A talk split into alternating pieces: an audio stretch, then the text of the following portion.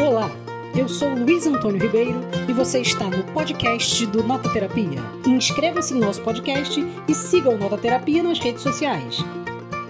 Imagina escrever um livro sobre dois grupos de meninos que fazem uma guerra, uma batalha em um terreno baldio sobre o domínio daquele território onde eles brincam, onde eles fazem encontros. Essa é uma história que parece muito singela, mas é uma das histórias mais lindas que a literatura já proporcionou. Essa é a resenha que eu vou trazer hoje de Os Meninos da Rua Paulo, de Ferenc Molnar, um escritor húngaro. Esse aqui, ó.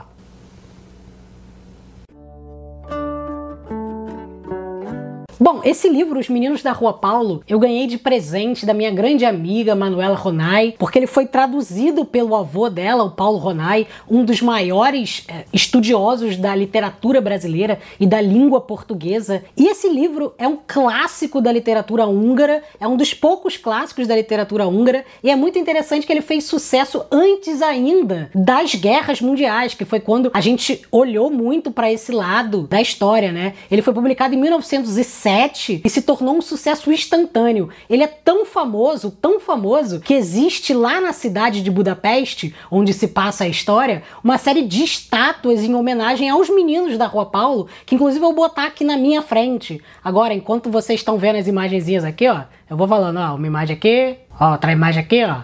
Viu?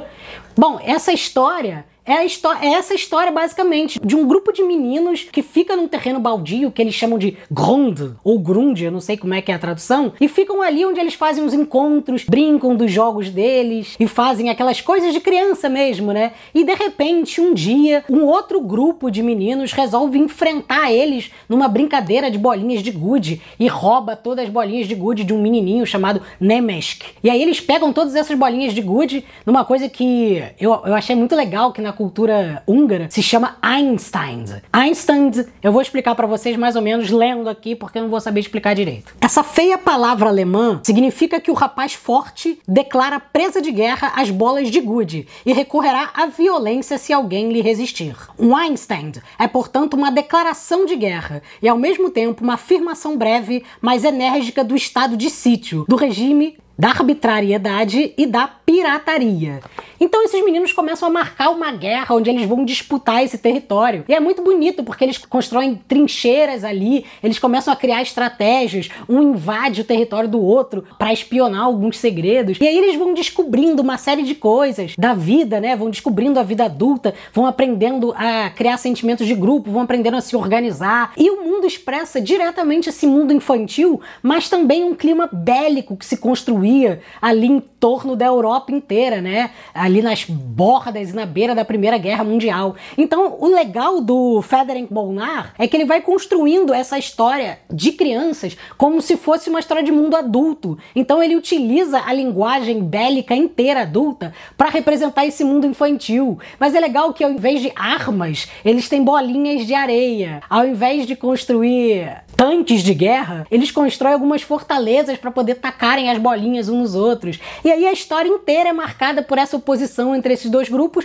E esse menino Nemes, que é um menino fraco, mirradinho, triste e que ninguém dava nada por ele e que começa aos poucos mostrar um grande ato de heroísmo e começa a defender todos os amigos e todo aquele território deles como se fosse a própria pátria. Inclusive, o Molnar cita a ideia desse território deles, desse Grund, como se fosse a própria pátria deles. Nesse trechinho aqui, ó.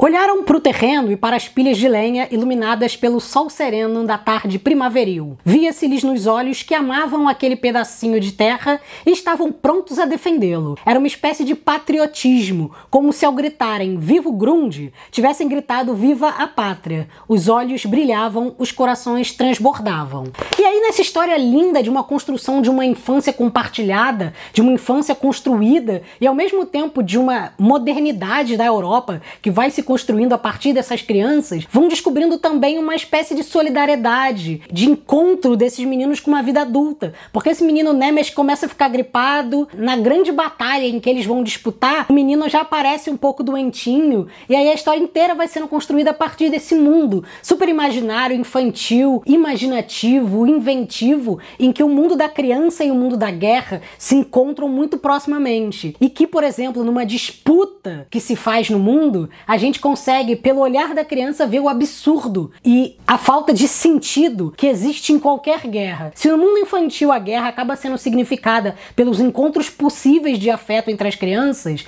no mundo real a gente vai descobrir que o mundo da guerra é sempre muito cruel, é sempre de muita destruição e morte, e o século XX foi anunciado em Os Meninos da Rua Paulo inteirinho por essa literatura potente, mágica e inventiva de Frederic Molnar. Então, é a minha dica para vocês de um dos livros mais lindos que eu já li na minha vida, e isso não é uma hipérbole. Eu não estou exagerando. Quando eu venho indicar um livro aqui, é porque eu amei bastante mesmo. E aí, gostou do vídeo? Se amarrou? Curta, comente, siga o Nototerapia nas redes sociais, que voltamos logo mais, logo menos, com mais um livro literário, um vídeo literário, uma leitura literária, uma bula literária, uma bíblia literária e, por que não dizer, uma literatura bastante literária. Até mais!